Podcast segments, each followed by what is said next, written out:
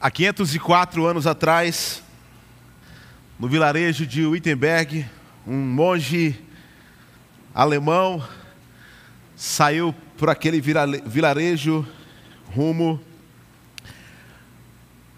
à igreja da cidade. E ali ele pregou as 95 teses ou 95 declarações daquela porta que levava o povo a um debate, levava o povo a fazer alguns questionamentos ou fazer até mesmo política.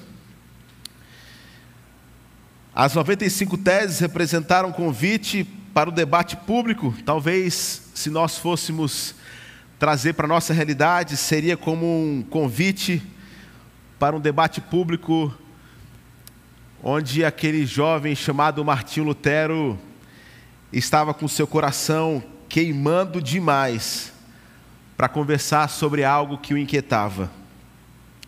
Esse homem, então, foi responsável no dia 31 de outubro de 1517 a começar um movimento chamado a Reforma Protestante.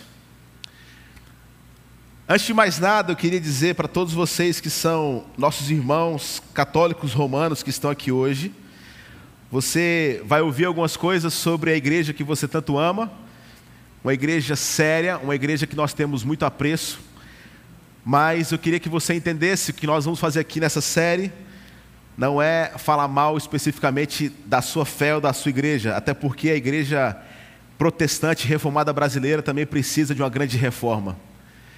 E você há de concordar comigo que Assim como tem muita coisa que precisa ser trocada, trabalhada, revista, dentro do nosso modelo eclesiástico, dentro de uma formação, de uma cultura que se diz evangélica, não foi diferente naquele tempo. Há algumas semanas atrás, na verdade, semana passada, a minha esposa levou o meu filho Luca e a minha filhinha Esther para se consultarem com o oftalmologista.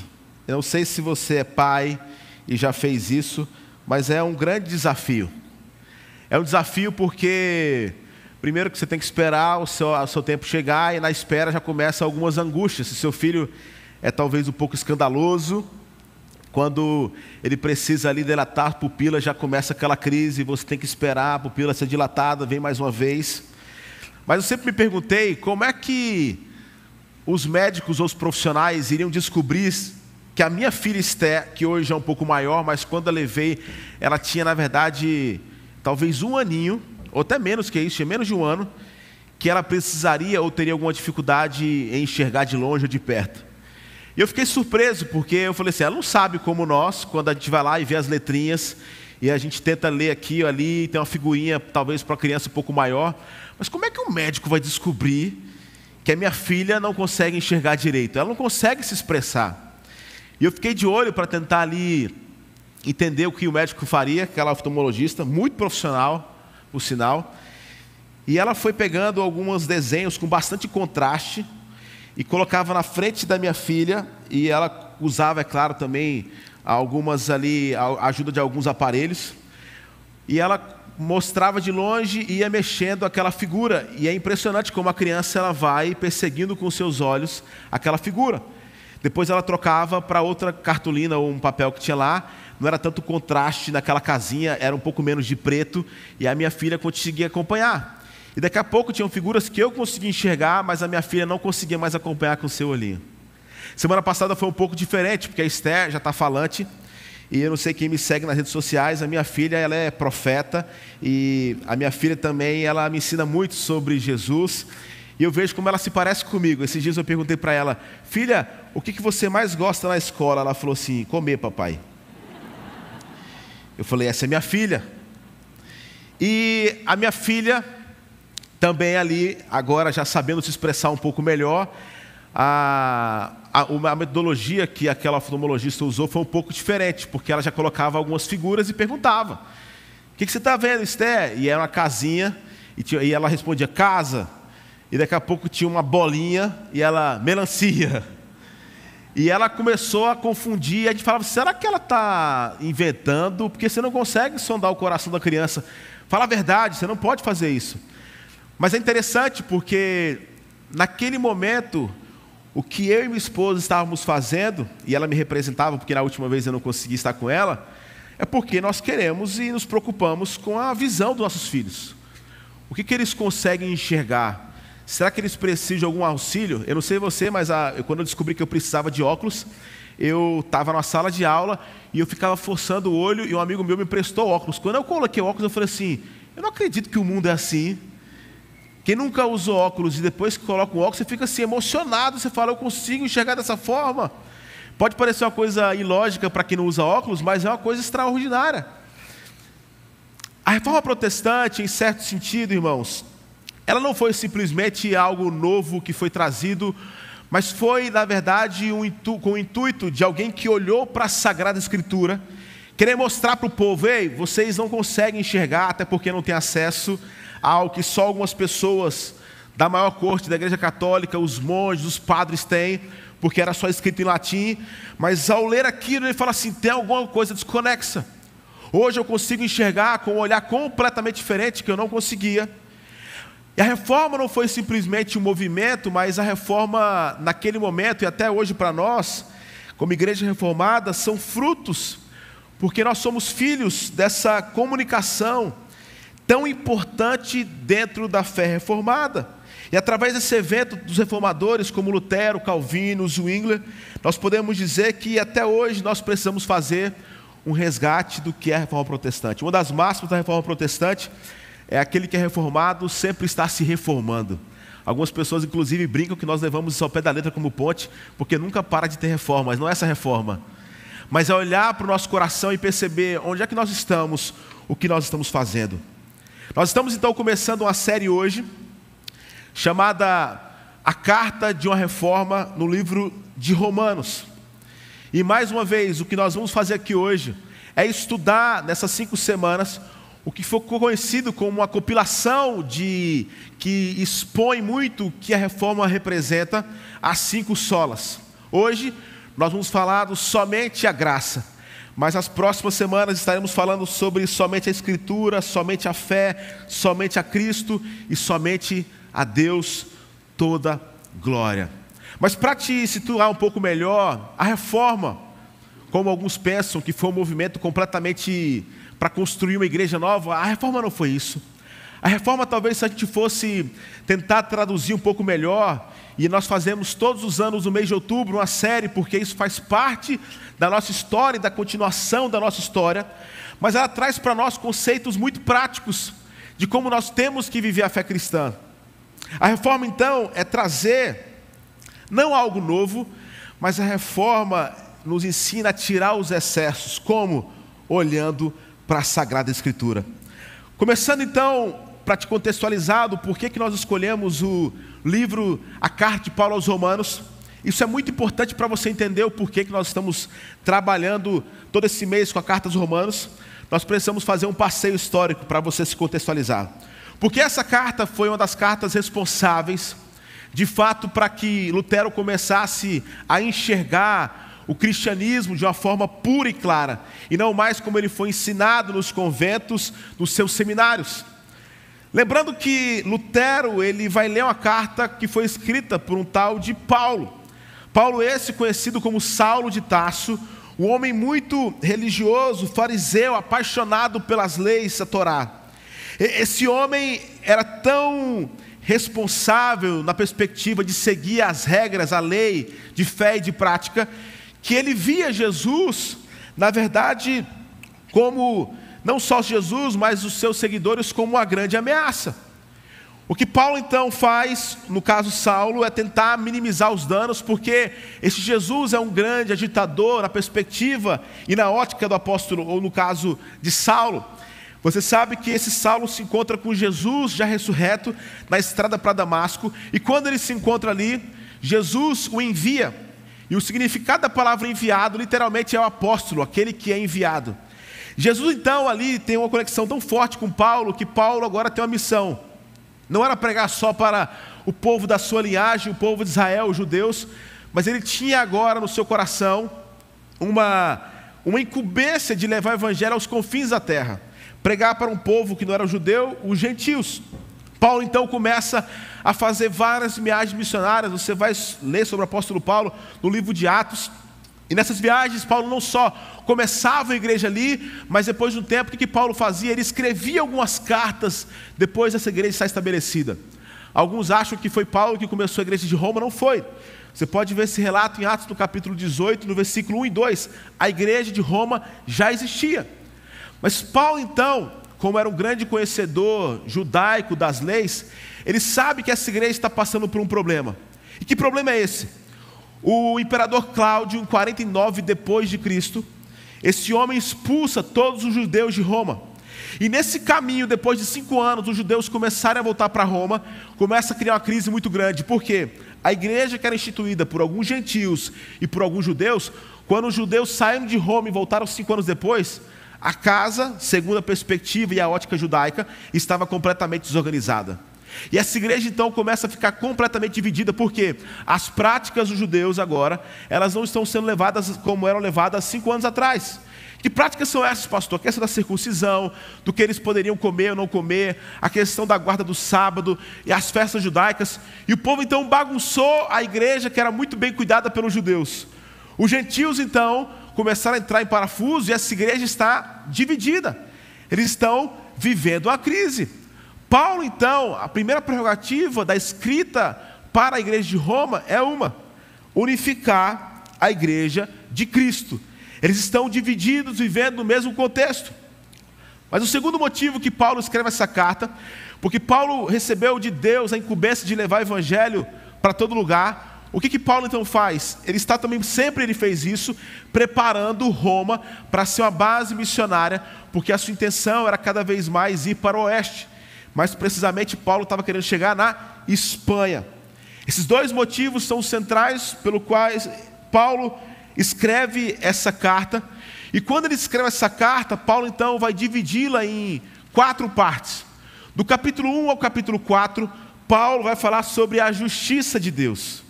Do capítulo 5 ao capítulo 8, Paulo vai falar sobre uma nova humanidade que nós podemos viver e experimentar em Jesus.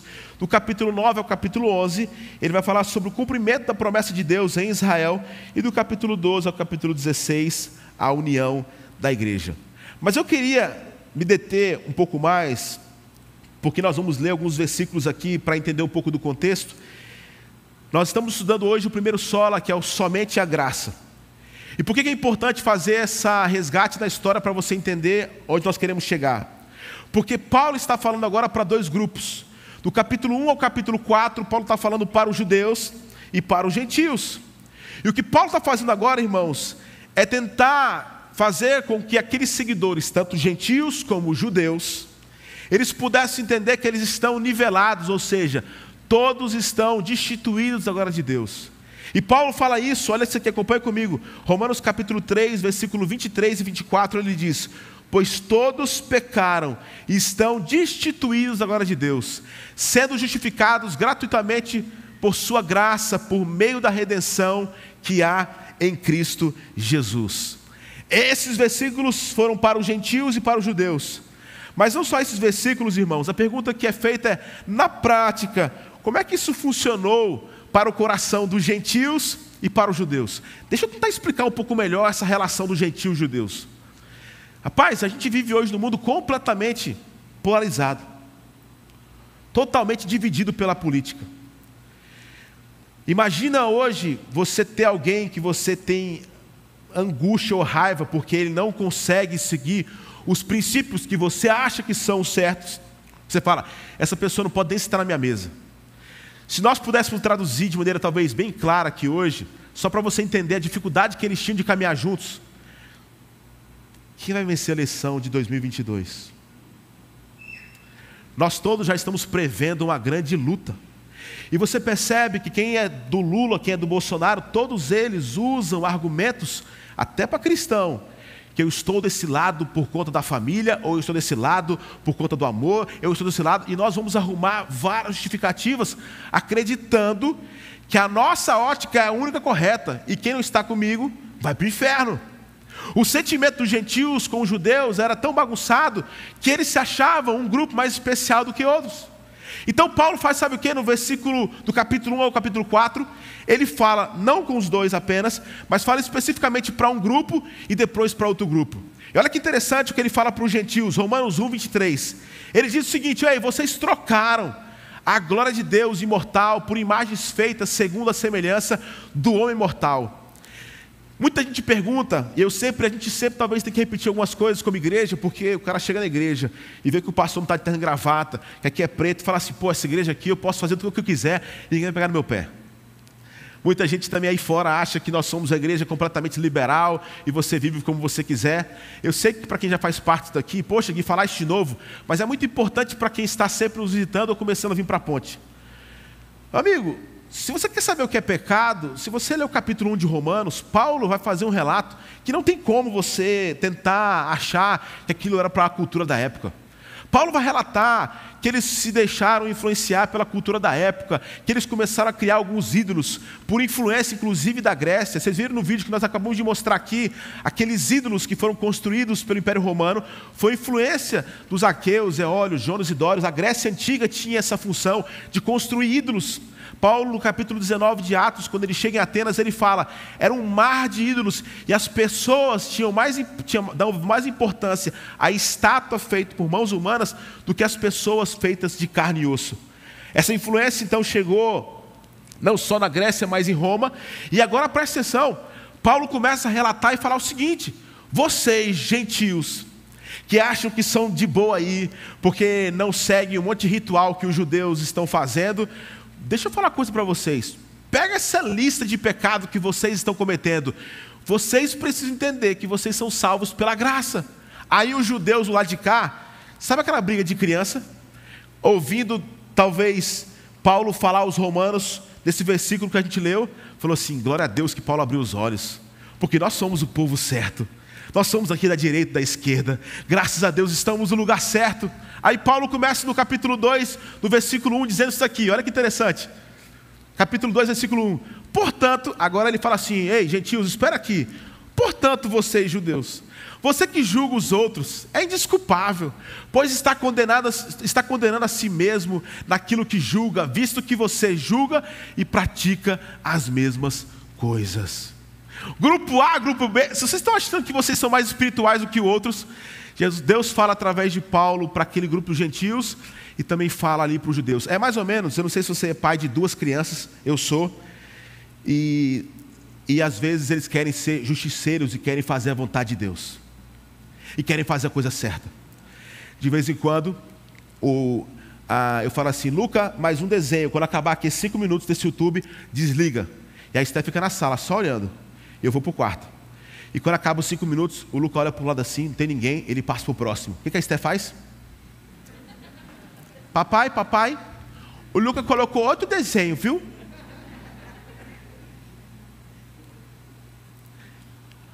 A Esté está na sala sozinha.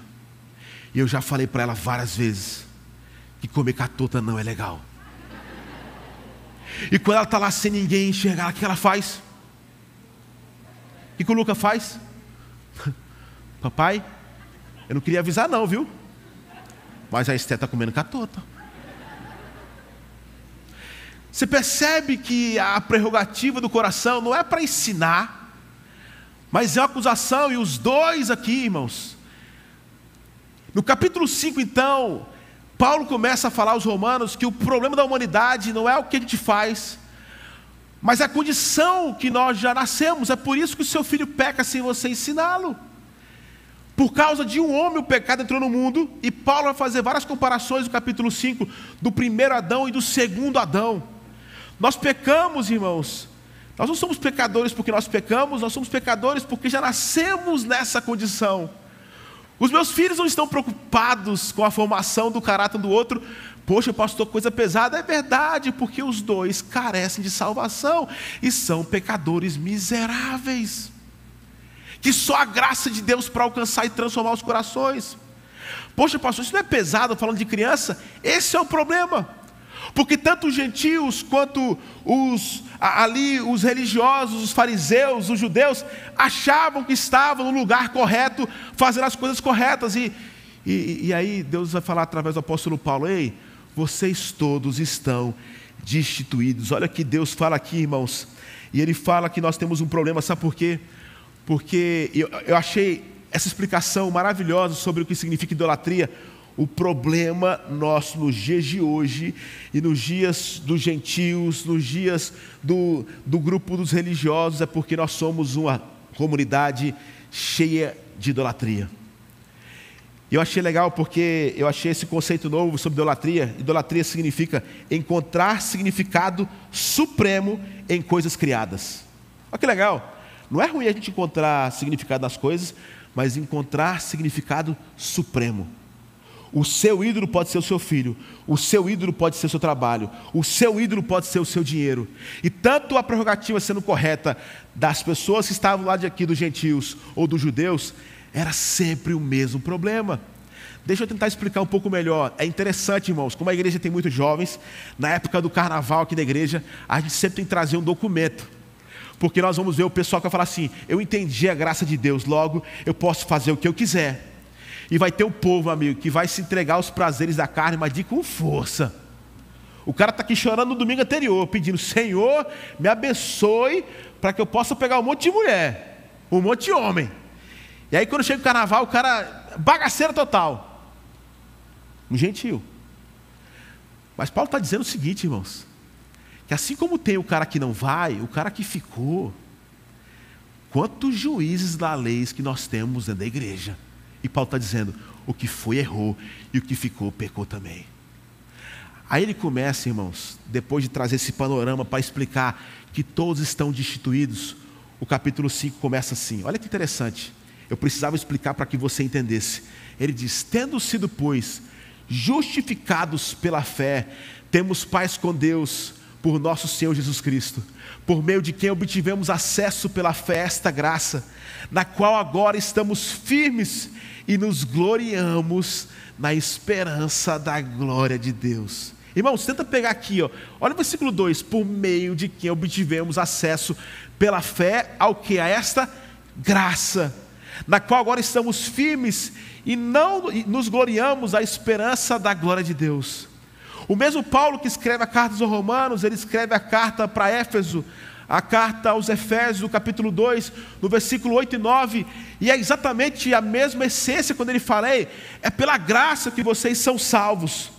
Não é porque vocês podem produzir, ele diz, não é pra, pelas obras da carne, para que ninguém se glorie, não é sendo muito religioso ou muito liberal, vocês são salvos pela graça, mediante a fé que vocês têm em Cristo Jesus. Judeus e gentios, presta atenção, vocês precisam entender que estão todos no mesmo barco. Todos agora carecem e precisam entender que essa mensagem não é para um grupo aqui ou aqui. Todos vocês estão destituídos da glória de Deus. É somente pela graça. Mas que, o que isso tem a ver com o contexto da reforma protestante? Porque esse somente a graça, ou sola gratia, para a igreja católica, era tudo aquilo que você precisava não entender. Deixa eu explicar um pouco melhor. Uma das crises, ou a forma que Lutero começou a enxergar, lendo isso daqui, que é pela graça, não fazia sentido algum, porque a única forma de você obter salvação naquele tempo era por intermédio da Igreja Católica Romana. Não só isso, os sacramentos, sete, oito sacramentos, você precisava seguir a risca tudo aquilo, as penitências, o jejum, algumas observâncias religiosas que poderiam ser boas, mas o princípio é completamente distorcido. Não só isso, irmãos. Quando a gente fala sobre um conceito onde a salvação está alocada apenas de organização, isso se torna religião e não é evangelho. Porque a única forma da gente encontrar o evangelho puro e simples é a salvação por intermédio do único, o Cordeiro perfeito de Deus que tira o pecado do mundo, Jesus Cristo Nazaré. A igreja então se apossou disso, porque, rapaz, nós podemos controlar um pouco melhor esse povo. Porque você imagina se eu falar assim: olha, você é livre e faz o que você quiser. É muito mais difícil você ter esse povo junto, sabendo que eles podem fazer o que eles quiserem, do que você agora tentar oprimi-los e falar o seguinte: se você não fizer tudo aquilo que a gente está mandando você fazer, primeiro, você vai queimar para sempre no fogo do inferno. E segundo, quando você se arrepender, nós precisamos aqui fazer algumas coisas. Nós temos algumas penitências aqui e nós temos algumas indulgências. Existe um preço dependendo do seu pecado. Quando eu falei aqui que eu não queria falar mal da igreja católica, irmãos, eu estou falando mal da igreja como um todo. Porque você percebe que nos dias de hoje, nós estamos vivendo a mesma coisa dentro da igreja evangélica brasileira. Quando alguém chegar para você, em nome de Jesus, irmãos, e falar assim: olha, eu já ouvi, isso não é mentira, irmãos, isso não é mentira. Tem igrejas que tem, você tem que trazer o dízimo e oferta, mas tem uma parte do dízimo lá, que é uma primícia, que vem para o pastor. Até achei legal, brincadeira, irmãos. Mas isso é um absurdo. As pessoas são coagidas a, a darem porque tem que dar. As pessoas são coagidas porque eu já ouvi, tem pessoas que vieram fazer entrevista aqui na ponte quando foram ser recebidas como novos membros, estavam desesperadas porque quando a pessoa foi pedir a carta e pedir para sair, o pastor disse para ela: "Eu agora estou tirando o seu nome do livro da vida". Talvez é pesado para nós ouvir algo assim, mas na atitude de uma igreja opressora, nós estamos vivendo, irmãos, por isso que a reforma ela tem que ser falada, porque dentro da igreja evangélica brasileira nós estamos vivendo exatamente isso.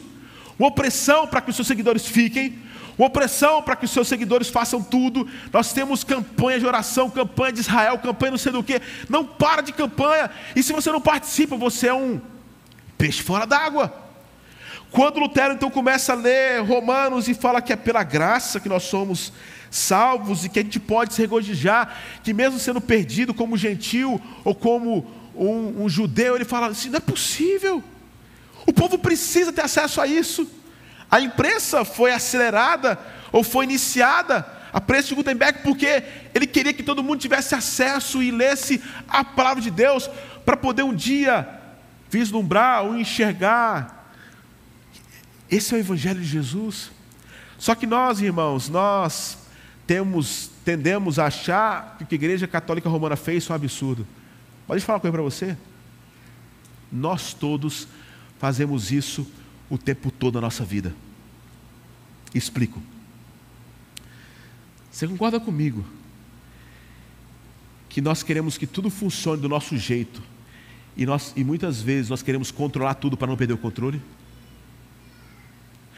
E se eu perguntasse para você como é que você seria uma pessoa feliz, a sua resposta, em outras palavras, seria o seguinte: se eu fosse Deus. Porque felicidade para você é um conceito que, se eu tiver tudo aquilo que eu almejo, eu vou ser uma pessoa plena.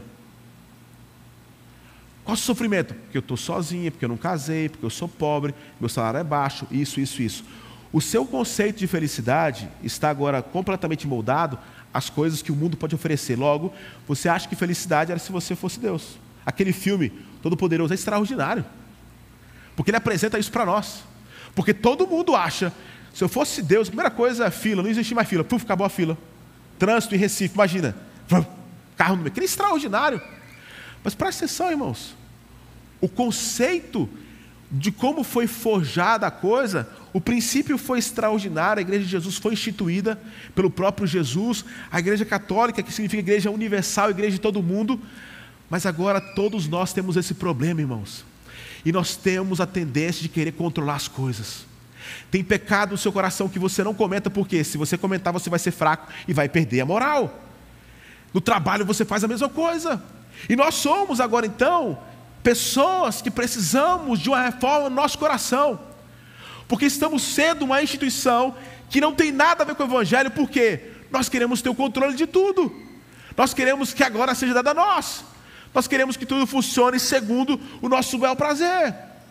Meus irmãos, dizer que a salvação é pela graça não é apenas afirmar o caráter sobrenatural da salvação, mas é excluir todo e qualquer esforço humano para que, mesmo você fazendo tudo de bom, você não consegue ser salvo pelas suas obras.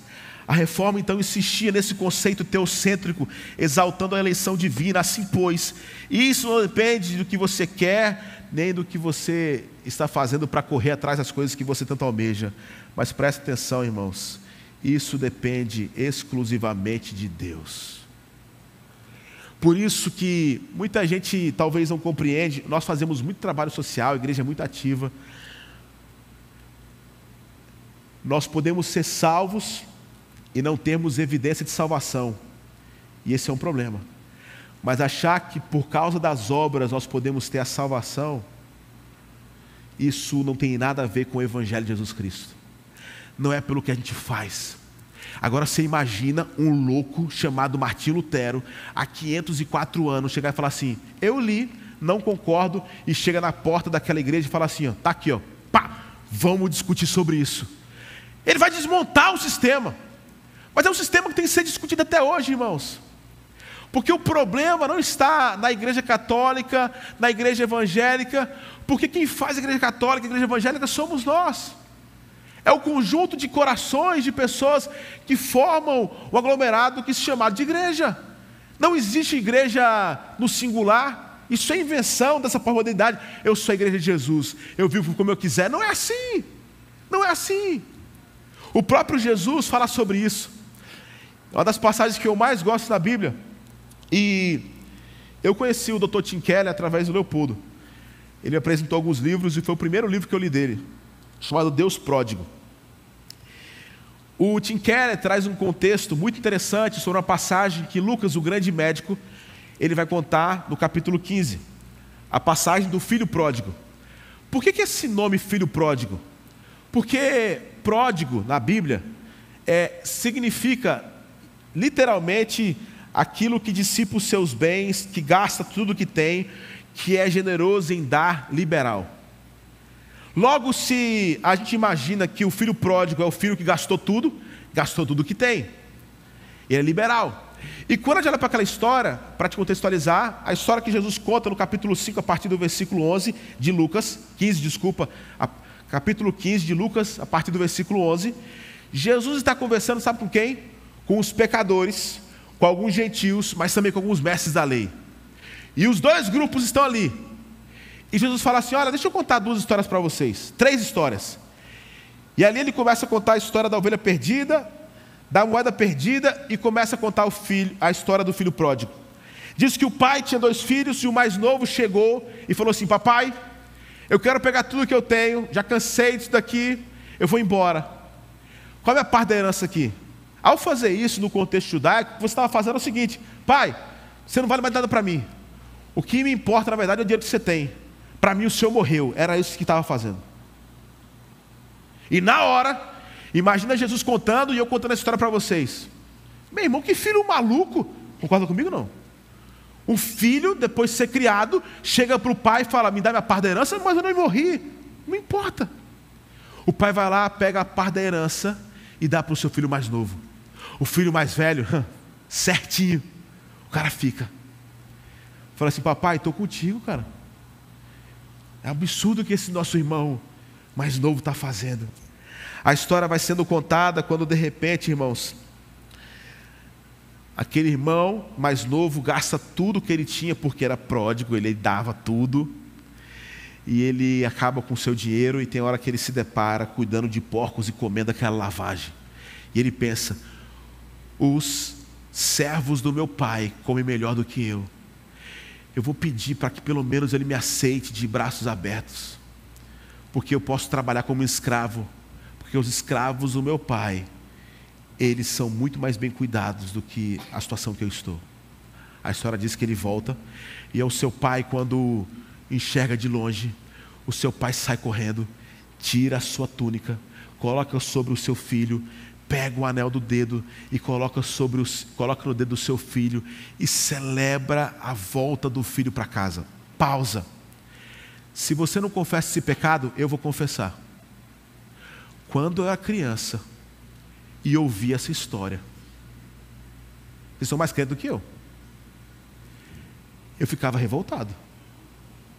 Isso é uma palhaçada, pô. O cara ficou, fez tudo certo. Não foi embora o filho gastou metade da nossa fortuna. E agora, se o filho voltou, logo, ele foi recebido como filho de novo. A nossa fortuna agora é só metade. Se imagina do lado do filho mais velho. Você não consegue ter uma ligação com ele, não? Irmão, velho, o cara gastou tudo que a gente tinha, agora, agora tá bom, foi perdoado. Muito bom, mas e o dinheiro? Nessa história, irmão, tem três personagens: o pai, o filho mais novo e o filho mais velho. Os dois aqui têm o mesmo problema. Os dois amam mais o dinheiro do que o próprio pai. O mais novo, sendo mal, pega toda a sua parte da herança e vai embora. Mas o mais velho, sendo bom, fica e coopera com tudo. Mas ele fica por quê? Ele fica por causa do dinheiro do seu pai. Sabe por que eu digo isso? Porque a resposta quando um servo chegou e deu ao seu filho mais velho, o seu pai falou: mate o melhor novilho, cabrito, chama o DJ, a festa vai começar, porque aquele que estava morto agora está vivo. O mais velho chega e fala assim: o que está acontecendo? E o servo chegou e falou para ele assim: Você não está sabendo da novidade? O seu irmão que estava morto voltou para casa. E o seu pai mandou matar uma vaca. A vaca não é mais dele, é minha. Um cabrito. E esse vinho, quem está pagando a conta? E o irmão mais velho fechou o coração e não foi celebrar na festa. Irmãos, você percebe nessa história aqui que existem duas maneiras de ter as coisas com o Pai, as coisas do Pai.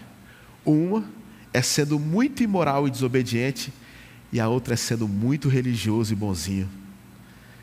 E porque eu sou muito religioso e bonzinho, Deus tem que responder às minhas orações. Você concorda comigo que sem perceber, nós precisamos entender esse conceito que a gente fala todos os dias, que é somente pela graça, irmãos. Porque se fôssemos tratados por meritocracia, sendo bonzinho, bonzinho, bonzinho, tem uma hora que a gente vai explodir. Tem muita gente que acredita que salvação se perde, pelo amor de Deus, irmãos salvação, uma vez salvo, salvo para sempre. O problema é que tem gente que nunca foi salvo e acha que é salvo. Mas presta atenção, irmãos. É pela graça que nós somos salvos, mediante a fé que nós temos nesse Deus. E agora o Keller vai falar sobre uma perspectiva linda, que ele fala o seguinte: ei, a religião funciona dessa maneira. Eu obedeço, por isso sou aceito. Não é assim que a gente é tratado? Se você fizer tudo certinho, eu sou aceito. Mas o Evangelho funciona dessa maneira: eu sou aceito pelo que Jesus fez por mim, por isso eu obedeço. Irmãos, isso é lindo demais. Na tese número 26, a disputa de Wittenberg, ocorrida em 1518, que foi dirigida por Martinho Lutero, ele afirma o seguinte: a lei ordena, faça isso e nada é feito. A graça diz, creia nisso e tudo já está feito. Eu não tenho ideia do peso que você carrega sobre você. Você pode ter sido humanamente falando ou moralmente falando, e amém por isso, é um ótimo pai, é um ótimo empresário, você é um cara que todo mundo respeita pela sua índole, pela, pelo, pela forma que você trata a vida, mas se você achar que você é salvo por isso, você está perdido. O que Lutero então queria mostrar para aquele povo: ei, é somente pela graça de Deus que vocês são salvos. É somente pela bondade de Deus que vocês são alcançados. Você talvez essa história do filho pródigo se coloca no lugar do cara que fez tudo certinho. Mas lá no fundo você sabe que a motivação foi errada. Talvez você foi o filho que foi embora e você agora não se aceita. Essa semana eu fiz um gabinete com uma pessoa chorando, chorando, desesperada por algo tão pesado que ela fez, humanamente falando. E ela dizia assim: Pastor, eu não consigo ser perdoada. Eu não sei como é que Deus vai me perdoar por isso. Eu acho que Ele nunca vai perdoar. Eu falei para aquela moça, minha irmã, só na sua proatividade de chegar aqui e ter o seu coração quebrantado, essa lágrima escorrendo pelo rosto, é tudo que Jesus precisa, você já é perdoado em Cristo Jesus. Eu não sei qual a história que você já viveu. Tem gente que, inclusive, porque foi controlada durante muito tempo em outras instituições, e por favor, irmãos, eu não estou falando mal da igreja, não, eu estou falando mal do meu coração, tá? Dessa igreja. Porque se algum dia você se sentir coagido ou pressionado, ai, se eu sair daqui, será que eu. Irmão, você é livre em Cristo Jesus. Tem gente que até hoje tem medo porque fez um negócio muito pesado. Eu me lembro uma vez, irmãos, eu nunca me esqueço, já contei essa história aqui.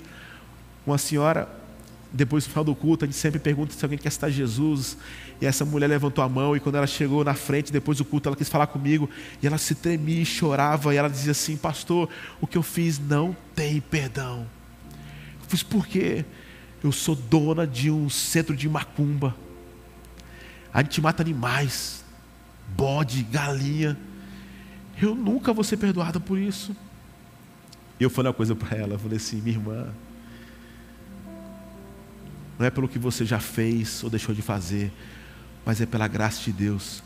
O sangue do cordeiro é muito maior do que sangue de galinha, sangue de ovelha, sangue do que lá o que for. Você é perdoada, a graça de Jesus te basta.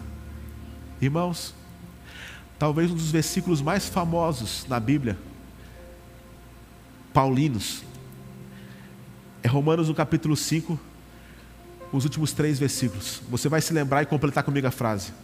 Aonde abundou o pecado, superabundou. Aonde? Ei, tem uma Bíblia que ela foi meio que parafraseada pelo Eugênio Peterson. Esse homem já está com Jesus. Chamada A Mensagem. É uma das Bíblias que de vez em quando eu gosto de ler, porque ele traduz tão, de maneira tão bela e tão profunda alguns versículos que já são batidos. Eu queria que você lesse, acompanhasse comigo, na versão da Bíblia a mensagem, Romanos capítulo 5, versículo 20 e 21. Olha que diz: Tudo que a lei contra o pecado conseguiu fazer, leve isso aqui para o seu coração, tá? Você que talvez se encaixa mais como gentil ou como judeu. Tudo que a lei contra o pecado conseguiu fazer foi produzir mais gente que desrespeitasse a lei. Mas o pecado não teve nem tem chance de competir contra o perdão poderoso e chamamos graça. Na disputa entre o pecado e a graça, a graça vence com facilidade.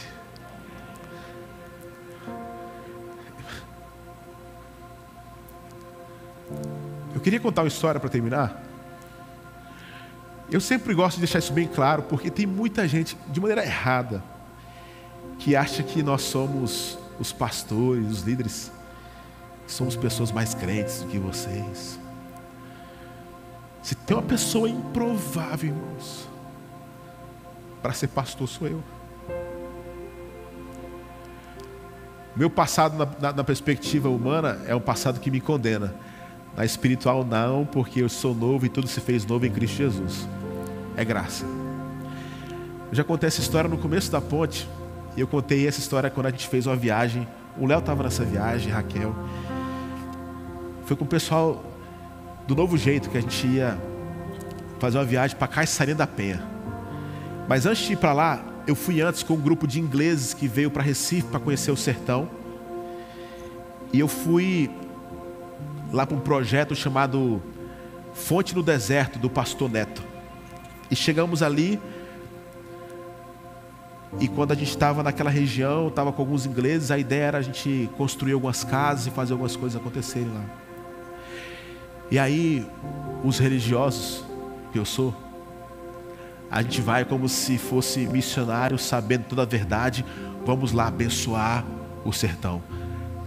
O dia que você estiver com depressão, passando por dificuldade, estiver achando a sua vida ruim, meu amigo, não tem lugar melhor para ouvir Deus falar do que na angústia do próximo. Tira um final de semana e, e viaja aqui 100 quilômetros para dentro e você vai ser plenamente abençoado, muito mais do que ser a bênção. Também você pode ser bênção. E eu fui como líder e assim, olha, estou trazendo aqui os ingleses, vamos construir algumas coisas. Mas a coisa que mais me marcou naquele final de semana, naqueles cinco dias que a gente passou, não foram as casas que a gente ajudou a construir, começou um processo de construção. Foi um encontro que eu tive na mesa com um menininho de 10 anos de idade. Ele sentou na mesa empolgado e falou: Posso ficar aqui? Eu falei: Pode. E eu fiz algumas perguntas. Eu estudei administração de empresa, de vez em quando eu gosto de fazer umas pesquisas assim. Aí eu falei: Ó, oh, vocês conhecem é, McDonald's, McDonald's. Eu queria entender um pouco assim, de quão fora da nossa realidade aquelas pessoas estavam. A conversa foi rolando, rolando. Aí falou assim, pastor, eu sentei aqui porque eu quero te perguntar um negócio. Porque aconteceu um negócio comigo, eu, eu, eu fiquei meio assim, mas eu queria te contar porque eu, isso marcou muito a minha vida. O que foi? Minha mãe faz parte da lei dos crentes. Mulher de Deus, Assembleia de Deus. Mas tem uma coisa que eu não gostava não, pastor. Que foi?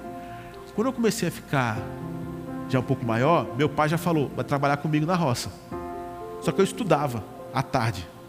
O que eu fazia? Ia começar o trabalho, sete da manhã com meu pai, até meio-dia, ia para casa com a mãe correndo, uma hora ia para a escola.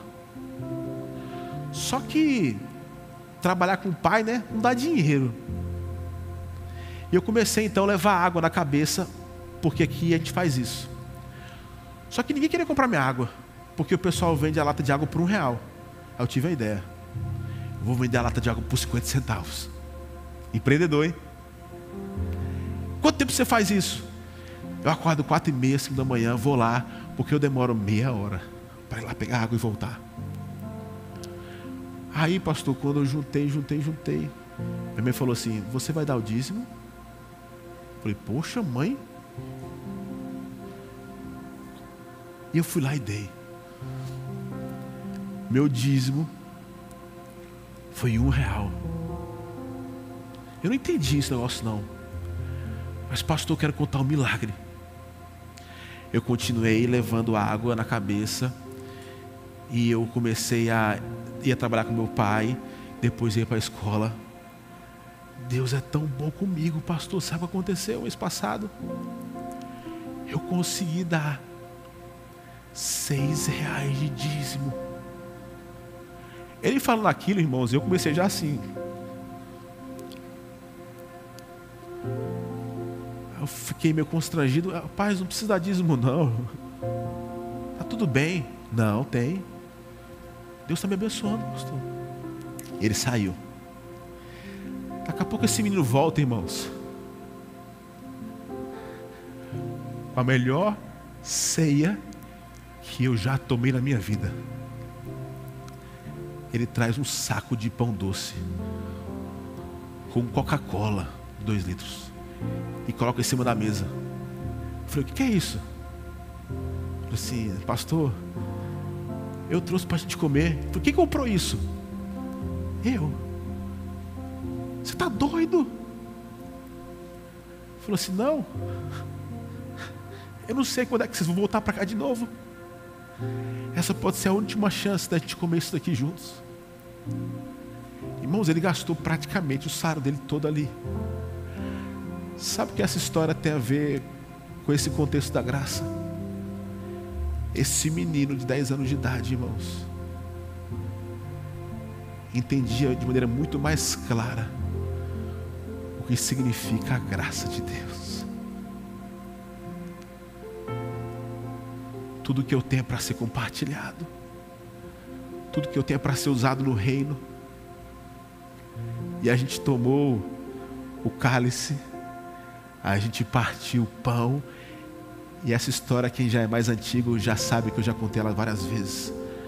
Naquele dia eu percebi o quanto Jesus, Ele é gracioso com a minha vida, por me deixar fazer parte dessa história que não estávamos em um templo gigantesco, seguindo vários protocolos da religião, nós não estávamos vivendo numa graça barata, mas nós estávamos sendo abençoados por uma criança de 10 anos que sabia, sabe por quê? Ela começou a olhar para a Escritura e colocar em prática. Muito melhor dar do que receber.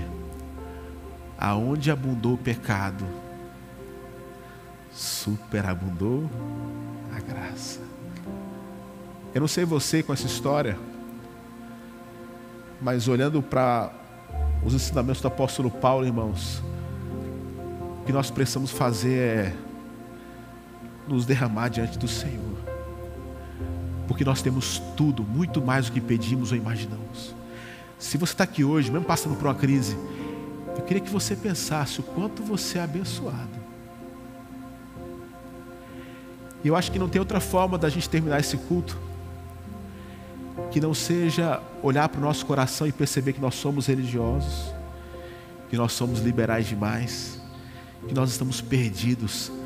Mas irmãos, se estamos aqui é por causa da graça de Deus. E se você pode, se você não se incomoda, nós vamos cantar bem baixinho. Mas eu queria que a gente se derramasse na presença do Senhor nessa hora. Se você pode, se você quiser, não fique constrangido, de verdade. Eu não estou impondo isso. Mas uma das formas mais bonitas, eu diria também litúrgica, que nós podemos nos derramar diante de Deus, não só com o nosso coração, mas é nos quebrantar, é nos ajoelhar. Eu acho que ao invés de pedir qualquer coisa hoje, nós precisamos apenas clamar por perdão e dizer: Senhor, obrigado pela tua graça. E aonde você estiver, se você pudesse me acompanhar, nós vamos cantar bem baixinho. Mas a gente vai deixar o Espírito soprar e falar no nosso coração. Eu creio que o Espírito Santo está aqui, amém? Eu queria que, se você pudesse, você se ajoelhasse comigo onde você estiver. E nós vamos terminar esse culto orando, agradecendo por essa graça extraordinária.